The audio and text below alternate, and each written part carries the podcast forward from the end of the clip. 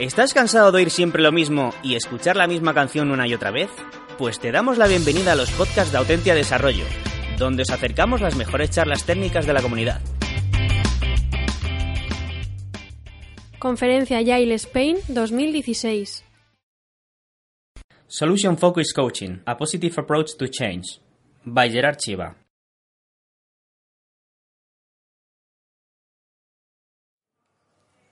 Good. You know how to raise your hand. So, everything started three months ago with this tweet from a, a, colleague of mine. So, you want to fix your current situation, but you don't want to understand what you did to reach this point. I was having breakfast and reading my Twitter, and I came across this tweet. And I answered, No, you don't need to. You don't need to. And we engaged in a conversation. Then some people joined, and one of the organizers of CAS told me, well, maybe you can suggest a paper for, for CAS. And I thought, well, that's maybe a good idea. So I, I decided to send this paper, and here we are. It was accepted. This tweet is a kind of a summary of, of a, a typical approach or conventional wisdom to to working with, uh, with people, organizations. Something is broken, and let's fix it. Here we have the Agile coach fixing a guy. Okay, this is uh, some of what managers, consultants, and coaches do at organizations. They're just trying to spot something to, to, to fix. This never worked for me in my life, uh, personally. Um, this may work for uh, machines, for processes. It's a good approach. Asking why five times, uh, causal loop diagrams, whatever. But for people, uh, teams, and organizations, uh, there is something different. As I said, this never worked for me. In my life, in, when I had problems or situations that I didn't like, or I was not comfortable with, uh, for me, it was a pain in the ass, or it was really painful to start looking at what was wrong and what caused that. And really, it never worked for me. And uh, I thought there must be something different here.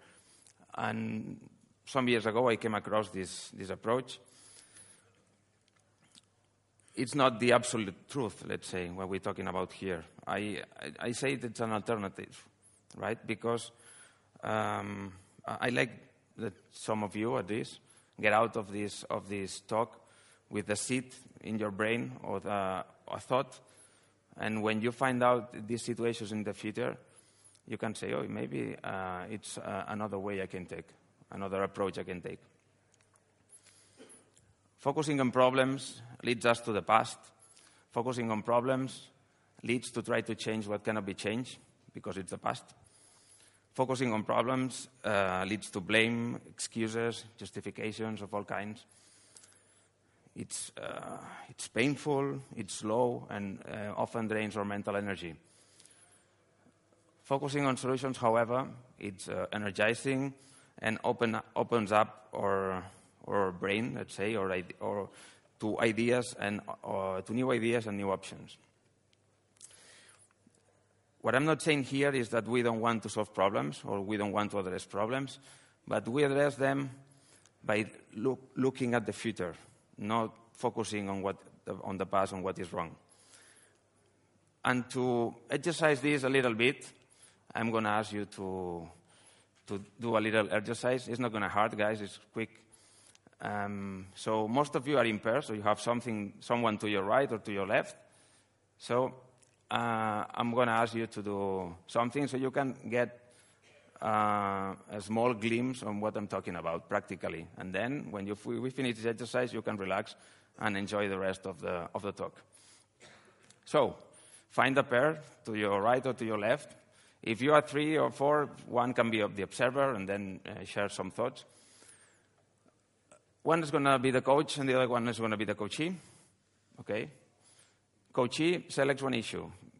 You think of one issue, something that is worrying you, a professional thing, a personal thing. Don't make it too hard, something that is too strong, just something mild that is worrying you right now. And once you have this issue, the, co- the coach uh, is going to be asking these three questions. What do you think is causing it? How do you feel about it? And what is preventing you from solving the issue right now? Okay? So, are we fine? Are you ready? Can you do uh, the exercise? Coach, coachee? No, it's, uh, I'm, I'm going to control the time, don't worry. Okay, you can go. Now to the emotion to change your mental state, the coachee can uh, try to say your, your mobile number uh, reverse order, starting from the, from the right. Can you do that? It's impossible, right?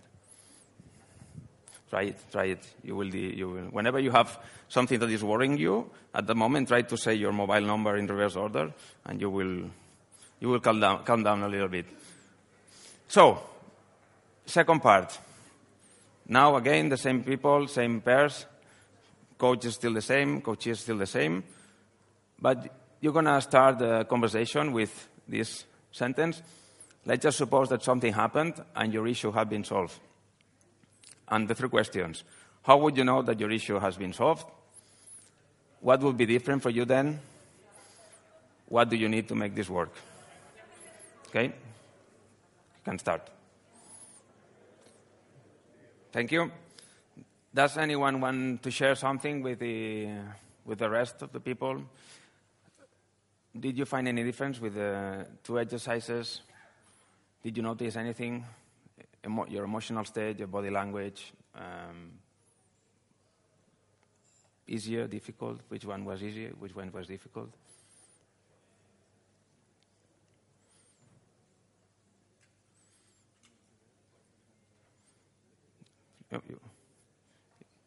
Yeah, you can share, yeah. yeah I will.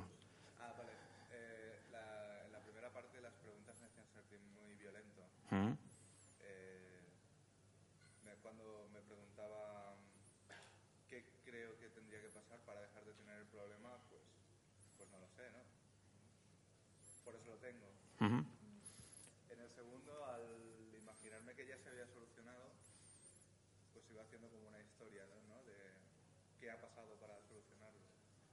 Okay. So you're saying that the, the first round, um, you were, the translation is that you were feeling violated by the questions, or yeah, um, and and the second one was more more positive, maybe. Well, um, maybe that's obvious, but I will pull a little bit on that. And uh, the thing is that what I really like about this approach, and I will talk about this later, is that it's very respectful it's about accepting what it is and respecting the, the, the, other human being that you have in front, or the team, or the organization. You are not, uh, I mean, in, in the world of coaching, it's, uh, arrogance is, is, not a, is not an option. And this, this is, is a very respectful approach. Okay? And this is what I like most about this.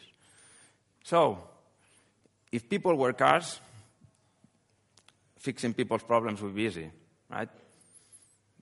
You have a, you have a problem in, your, in, the, in the engine, you go to the mechanic, you find the faulty part, you fix it, replace it, and you're back on the road. The thing is that people are not machines, people are not processes. People are complex systems, sometimes chaotic, maybe. And this doesn't work for people. Although we do it all the time, right? Um, we want to be less something, we want to get rid of something, we want to quit something, or war against whatever. And this is the, an ongoing mentality everywhere, right? Take John. John wants a new job in his company. But he lacks confidence. Okay? Some people might try to help John by asking, why? Why do you lack confidence?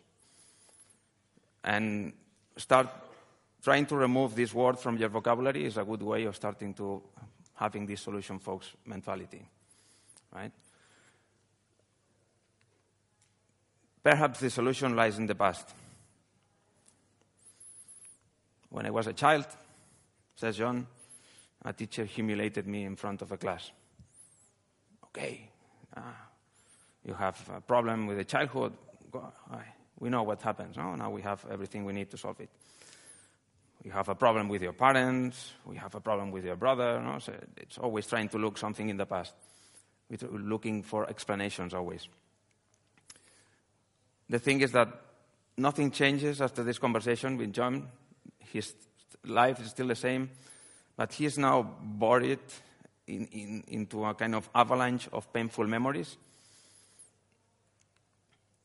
And he has become also an expert in what uh, in confidence lack, or whatever is said, in, in lacking confidence. What would help John, though, is asking similar question that we, we, we saw in the exercise. Let's just suppose that something happened and you had all the confidence that you needed. What would be different for you? Maybe John would, ask, would, would answer, well, I would have all the confidence I needed to uh, say what I mean in, in meetings, or I would have the courage to, to be honest with my, my teammates, or I would be able to speak at conferences and enjoy it. The problem, as it is, it's not solved. But now John has something different. He has a goal where he can put his attention and his focus. And this is what solution focus is about. It's not about fixing the old, it's about creating something new. Right? Change in complex systems is about building, it's about growing, it's not about fixing and removing the faulty part. Let's put a, a little bit of science in the conversation. So you don't start thinking, okay, this is uh, a tree hugger. Actually, those who know me uh, wouldn't classify me as a tree hugger, but just in case, I'm gonna, I'm gonna talk about, a, little bit about science here. One of the two issues I think are related to this mentality that's coming from this therapeutic background and engineering, back, engineering background and using it with human systems and complex systems is first uh, a lack of understanding of how our, our, our brain works. And second, a lack of understanding of how complex system works, complex adaptive systems. Cynefin, I had to put Cynefin. Everybody puts Cynefin nowadays, so here it is. I, I promise I had it before the yesterday's. Uh, it was, it, it's been here for a while. The thing is here, we are in the domain of cars, of processes, of engineering practices, software, all those sort of things. But we are applying this approach to work in this domain. Humans, teams, organizations are in this domain, sometimes in this domain. So what works here doesn't work here, and I'm quite sure that what works here doesn't work here either. So you need to change your hat consultant, coach, coach, consultant. But crossing these, these things or mixing them, maybe it's not going to be, be going to be worth. It's like uh, uh. I had to say it. Sorry, I have my my personal crusade against using this model with teams. Tuckman model is a model a, lin a linear model of how teams develop over time, which explains how teams develop over time in a linear fashion, predictable. But teams are in this domain. So I really encourage you to stop using and referencing this model, please. So we are here. Okay? What happens? Actually, you mentioned it a little bit before. Focusing on the past, focusing on problems, generates the same response in our brain as you know, the typical fight or flight response. The stress response, it generates noradrenaline and cortisol in our brains. It puts us in defensive mode. It stops our thinking. All the blood moves to muscles uh, to be able to run and to the, to the, to the lungs. And this blood, which that is in the muscles, is not in your brain to allow you to think properly. So it's something similar that happens if I put this image and you concentrate in the next image. Now, probably most of the audience is salivating already, and if not, you notice something here. our brain is very bad at differentiating reality from fiction. Very bad. So when we talk about problems, we talk about the past, we are actually, actually make, making our brain salivate. But salivate about problems, about you know, stress, and making our body feel the same sensation and the same flow of, of, of substances that, uh, as if you were in a fight or you were running away from a, from a tiger in the, in the woods. Also, there is this myth of unlearning. I say myth because we cannot unlearn. It's, uh, it's been demonstrated recently, um, recently uh, in studies in how the brain works. Um, there is this myth so that you have a, a habit and you just delete this habit from your brain and then everything is fine. There's this, this fixing mentality. Our brain is very good at detecting patterns and repetitions. It's really good at that. And automating those patterns and repetitions. And once automated, you cannot delete that. Okay? But you can do something different. And it's another powerful capability of our brains, which is neuroplasticity. Our brain has the capability of creating new wirings, new neural networks, new connections. So what you have to do is create a new habit a new way of working that is much more powerful than the old way, right? So you have a highway which is leading, to, leading you to the hell, then you, you must build on top of the highway another, a bigger highway, right? Again, it's creating something new versus fixing. Complex systems cannot be built or fixed. Complex systems are grown and developed. What are the origins of um, solution focus? Let's say that the source of all this approach if, uh, is brief therapy, which was a, a thera therapeutic approach to dealing with uh, alcoholism and all sorts of, of, let's say, um, behavioral dysfunctions, developed in the 80s by these, these two guys. And they start working with people in focusing on what was right and what might work instead of focusing on the past and what was wrong. By doing, taking this approach in therapeutic um, processes, they reduce the consultation time by, by 70%, achieving the same results as uh, other forms of therapy, which is good. This has been evolving, obviously, over, over time. In 1997, this was starting to, to this was start, um, starting to be moved to the, the, uh, the coaching discipline. But perhaps the key contribution of, of brief therapy to the world of coaching and solution focus is the miracle question that you have kind of experienced a little bit. So this is what it says, the, the question. I'm not going to read it loud. The thing with this question, the un underlying, um, I don't know how to say this. The, if you read between lines, let's say, when you, you are asking someone this question, you are asking what the, the intrinsic motivation of this person, right? You are asking about the values. Even if you're not mentioning values, here you are asking about the values. Because each one of you, in, a, in your specific situation, will answer very different things to this question. And it's because you are kind of automatically tackling with what motivates you, with what drives you, without even talking about values. For some people, talking about values is kind of uh, aggressive. Let's say, it's, what are your values? May have no, may don't know what are my values. So it's like again, it's trying to understand too much instead of trying to build something. Right? There are some also also some other positive routes that has had some contribution to the world of coaching and specifically to solution focus. Appreciative inquiry, some of you may know about this, intentional change theory, and positive psychology.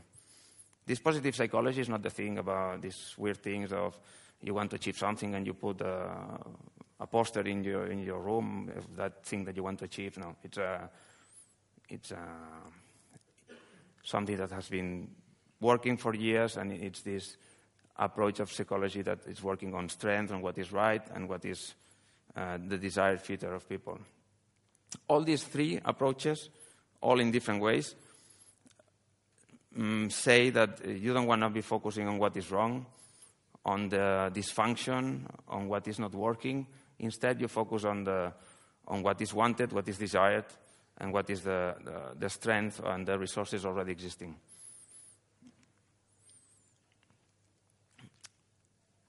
Um, well, again, with regards to these three approaches also emphasize the, the, the, concept of creating something new and focusing all your attention in that something new. Forget about the problem. So um, in solution focus, we say that the, the solution does not care where the problem is coming from. You have a problem, okay, fine, but let's focus on the, on the future, on what you want.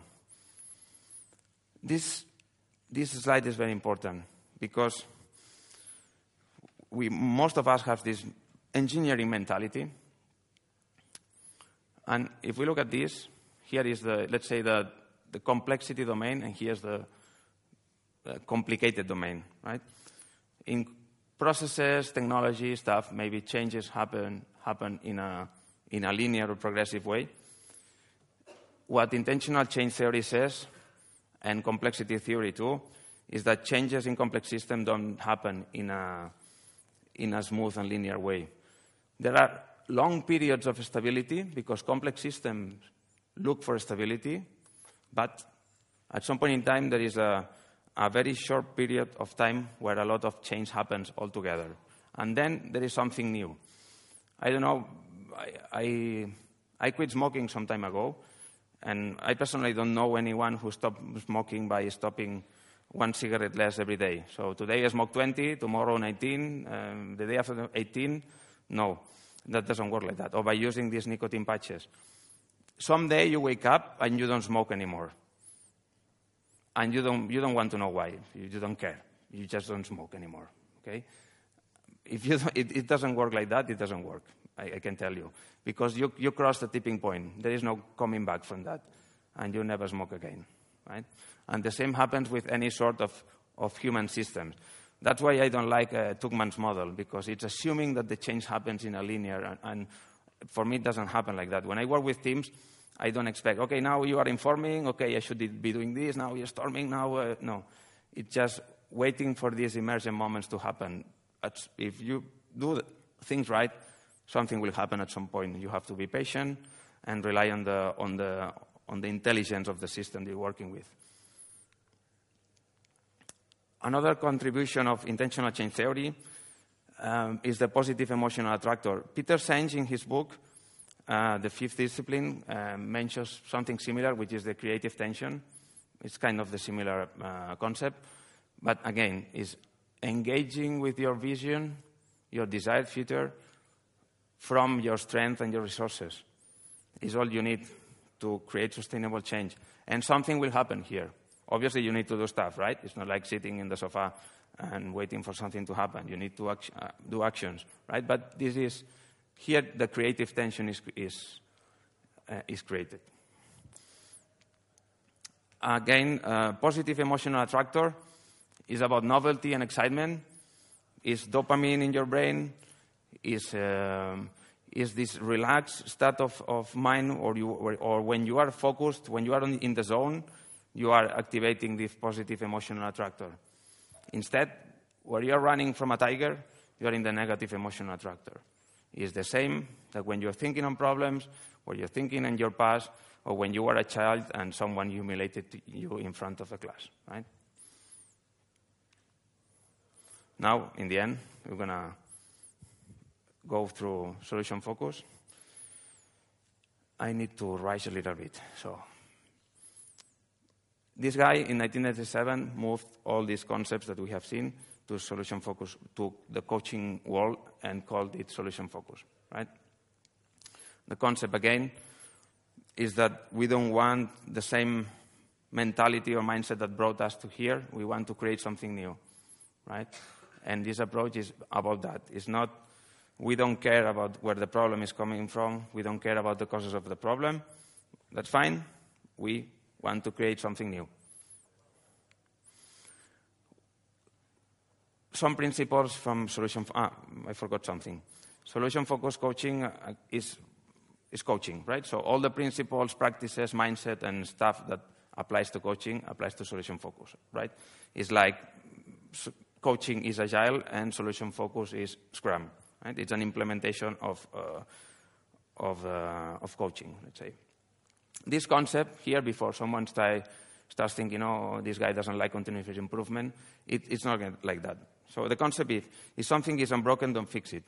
The thing is that with working with complex systems, sometimes you don't know what is broken. And most of the time, you won't be able to know that because cause and effect in complex system is not related in time and space. So something maybe happened that may be a symptom or maybe the cause, but you don't know. It's very difficult. And sometimes we fix stuff without knowing exactly what, if that's the root cause or not. In the end, who cares?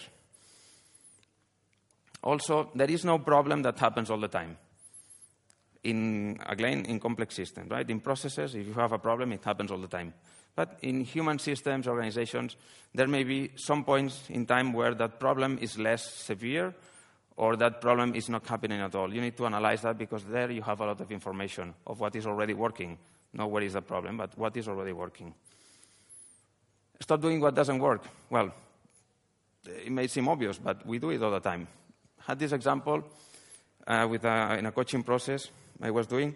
This manager had was very good, uh, had done all the trainings in getting things done, and uh, the seven habits of highly effective people, but he still had a lot of uh, an issue with managing his time. He was uh, he, he, didn't know what to do, right? But he did again, again, and, and tried to improve in managing his time better with all these tools and stuff. What worked for for this guy, for this this guy was in a kind of, of this vicious loop that we have been at some point in time always in the past that he did all the same, right? But sometimes if you want to get out of the vicious of this vicious loop, this, the the out the outcome, so the exit, sorry, may seem paradoxical, may seem irrational, may seem uh, nonsense, but you need to try that. What worked for this guy was to, for instance, uh, getting out of work three days a week um, getting out of work 30 minutes earlier. In the end, it's kind of contradicting. No? You have problems managing your time, and then you go home uh, 30 minutes earlier. He wanted to use this time by t- taking coffee, going for a walk, reading newspaper, but nothing to do with work. With time, this, this sacred time, so th- these 30 minutes becomes some sacred time. And we start organizing on his day around have been able to get out of work 30 minutes earlier. Start saying no to things, start organizing his team, his meetings better so he can get out uh, uh, home earlier, right? So is it related to the problem? Well, kind of, but, but not exactly, right?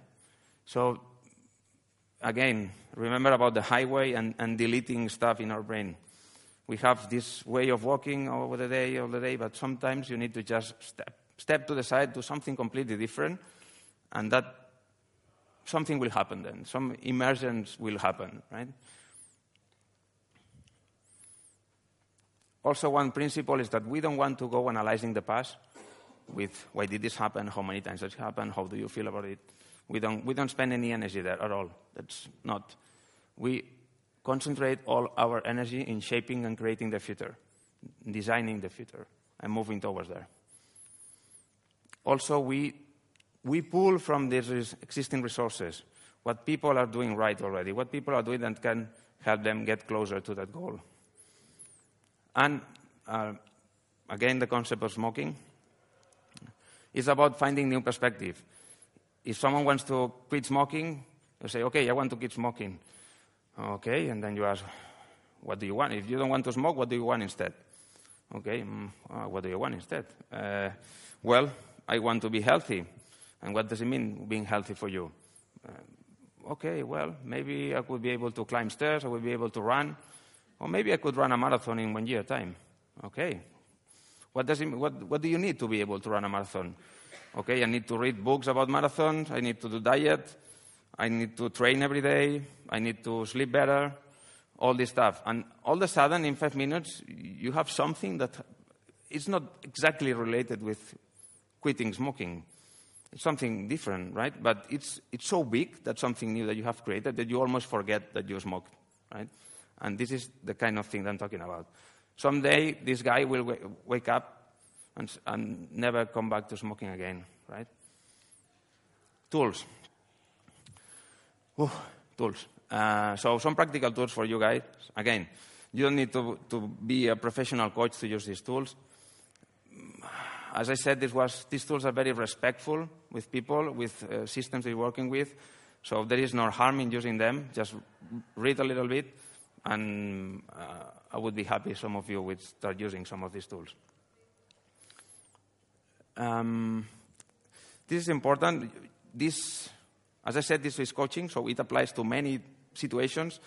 But one situation which, with, uh, where this works especially well is when these teams or organizations or individuals are in this kind of, oh, poor me, I cannot see a way forward, uh, complaining about everything, finding problems everywhere, blockers everywhere. When people are stuck in the mud, working on solutions is, really powerful. It may not solve the thing, but it will create a new mindset. It will change the, the, the status or the mental status of the team, of the group. I recommend that you use this approach. Here we have Solution Circle, uh, developed by Daniel Meier. Daniel Meier moved all the concept of solution focus to teams. We're not going to go through this, but just with an example. There's a, uh, a tool with several steps. You can use all the steps or not all the steps in, this, in this order or in a different order, and I will show with an example. We had this, uh, this Scrum team with a, well, I wasn't here. The, um, it was a friend of mine that contacted me, and we had a conversation about this they, had a, they were in a situation. They didn't like the strategy for them for the following month. Um, also, some of them were complaining that they, had always, they were always doing the boring work. Two guys had a permanent conflict, personal conflict. Also, there was a reorganization in the organization taking place, so that could impact them. And some people around them start uh, noticing a, a, lack of performance and demotivation on the team, right? So uh, Maria, the Scrum Master, uh, we had a conversation about this, and we, uh, we, we designed a, a, workshop for them. But before that, in this situation, strategy, conflict, boring war, reorganization, what do you do? You are, the, you are helping these guys or you're working there, oh, what shall we do? Maybe you start five initiatives in parallel to fix all the five things in parallel. I would say no, don't do any. Just again, start with the future. What, how, what do these guys want to be in the future? Okay. Um, we started this, uh, this workshop. Well, well, we did, we did all the stuff that we, did, that we do in workshops, but just to go through the main steps. With this uh, exercise, this kind of surprised the guys because they are already coming ready for complaining and blaming and shouting and crying and all this stuff. But soon they changed their mindset and start working um, very, say, very motivated towards the, designing this future, right? The second thing that we did is the, what is called the scaling dance. It's now you have all the team, they have defined this MVP for the future, and you ask them, okay, over there is your future. Your future is a 10 in this scale. Where would you position yourself between? So, where do you think your current team is now with regards to that future, which is a 10? A 0, a 1, a 2? Most people position themselves between 2 and 5. And then you, have a, you can have a very powerful conversation there because if it's a 2, oh, they are doing something well, right? They are not a 0. So, what are you doing well already? what would be your next step towards this future? At the end of the day, uh, Maria gave them an, an, observation task, which is very powerful. Remind, remember the guy just saying the, where um, energy flows, where attention flows. No, energy flows where attention goes, sorry. So, this observation task is just observation. So, you need to, the following two weeks, you need to look for situations where the solution is already happening, even a little bit. This is, this is called highlights. It's, it's here. There's this observation task. But then, when these guys came back on the second day, they dedicated almost one hour on saying um, things they had seen of the future that already work. Right? And from there, the energy the motivation for change uh, changes completely, right? No, no. Cinco ya? Vale. Uh, last tool. Last tool. This comes directly from positive psychology. There's a huge focus in, psycholo- in positive psychology in working on strength. Okay, and this tool I've used it in a couple of, of coaching processes. You can use it with teams and with uh, individuals. It's really powerful. So this is a kind of uh, a picture of, of what are your strengths as an individual or as a team. Here you have the strength that you know you have and you are good at. Here you have the strength that you don't know you have, but you are also good at, so you should use more of them. Here are learned behaviors, so those, those weaknesses that with time became something that you do fairly well, although uh, they are de-energizing, right? And here, for instance, is where I'm, I'm right now in, now, in the present. I'm here now. So I don't have this natural tendency of speaking in groups. I'm introvert. For me, it's really, really stressful to be here right now. You cannot imagine how much. I didn't sleep well last night, although I've prepared. I've, I've done this, this presentation maybe 100 times, and I won't lie to you, on my own and to other people. What I'm doing here, I didn't go, oh, I'm shy, I'm, uh, I'm, an introvert, I am very bad at speaking in public, what can we do about you? Oh, for me, no. I, I, I told at the beginning that never worked for me. But what I did is use my strength. My strength is discipline, is learning, and trying to get better, and having a motivation in life, a future, right? So that's what I'm doing. And the discipline, no, it's like the discipline of Karate Kid, no? All the time all the time. I do this 100 times. Okay, I do this 100 times. And this is what works for me. But I'm not getting better at being, being less introvert. That doesn't work for me, right? It never worked. Is this, right? So you have a goal or you have, want to do something and you have a weakness in the middle. We try to get better at weaknesses. Sometimes, I'm not saying that it's always, sometimes you may need to get better at some specific weaknesses, right? In your, in your context, you may need to do some improvements. But in general, trying to find what are your strengths, your natural strengths. Everyone, each one of us has his, his uh, unique value proposition. What makes you unique? What strengths you have that you can use to bypass your weaknesses? And, well, uh, this is another tool, but I don't have time. This is exactly the same. Outcome, future perfect, scaling, where are you with regards to that future? What are you doing well, and what are your resources? what can you do to get closer to that future, and then review, and here goes the cycle. Some questions. This is the, uh, the awful slide that I always put to remember that some years ago I did this kind of shitty slides.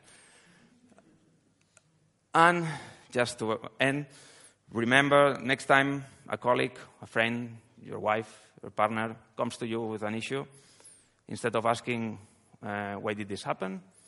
you can ask, what shall we do about it? Okay? Thank you very much.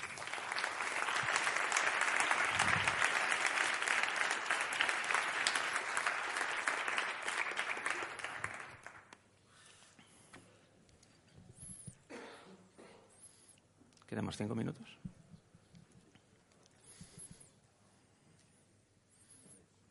Bueno, no sé. ¿Preguntas? Ah.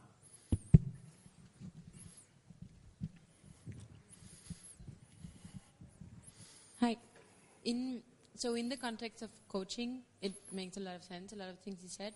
I was wondering um, within Scrum um, and within the practice, we have this retrospective, which we hmm. do regularly. You said retrospective. Sorry, sorry. um, you can you can talk about yeah. that as well. So I I just wanted to know if um, yeah, how would you approach it differently? Well, um, you asked, right? Okay. Um, with, uh, with uh, being in, in, in, danger of being burned alive by the Agile Inquisition,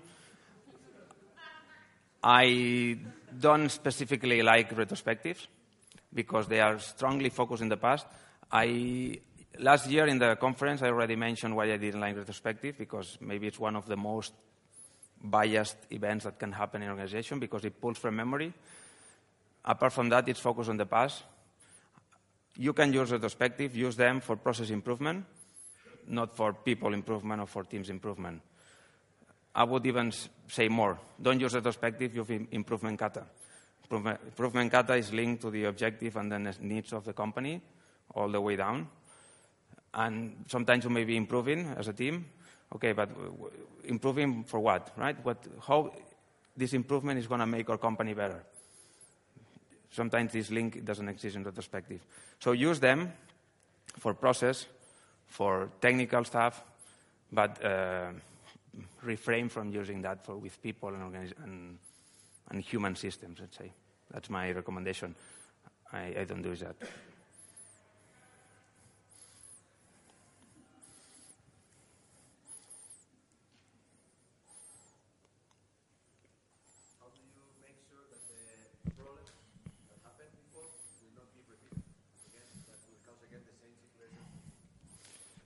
Well, um,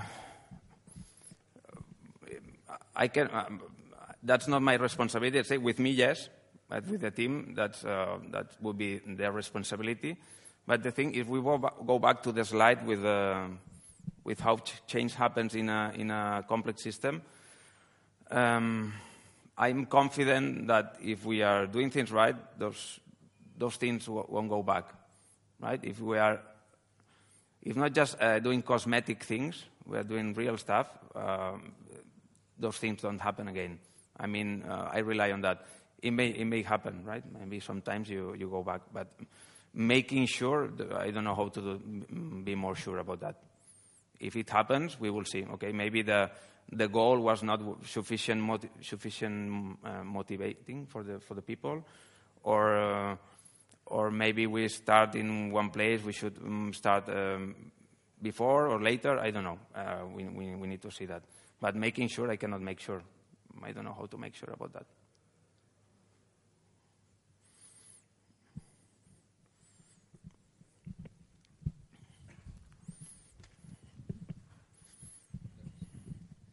The, uh, thank you, Gerard, for your talk.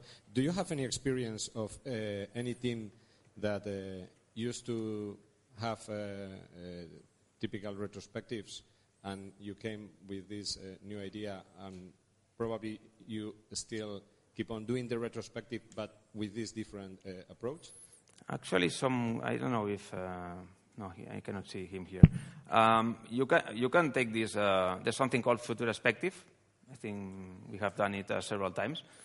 Um, in the end, it, uh, it may work, but again, I, I prefer the, the, improvement kata approach because, I mean, it's, uh, it's the whole system that is connected with improvement kata. It's not, it's not just the team. So, and, and it's also looking at where you want to go and where you are now and what is the next step.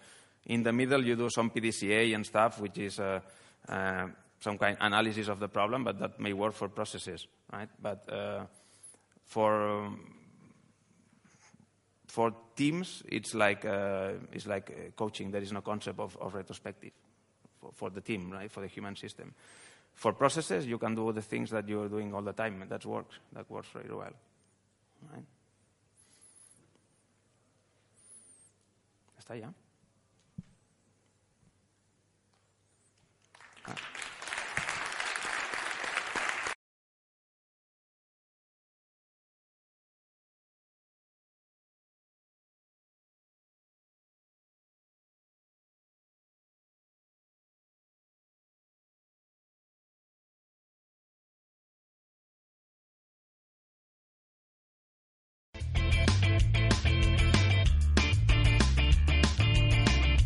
Si te ha gustado el podcast y quieres estar a la última en tecnología, suscríbete a nuestro canal de iVoox y escúchanos donde quieras. Para más información, autentia.com.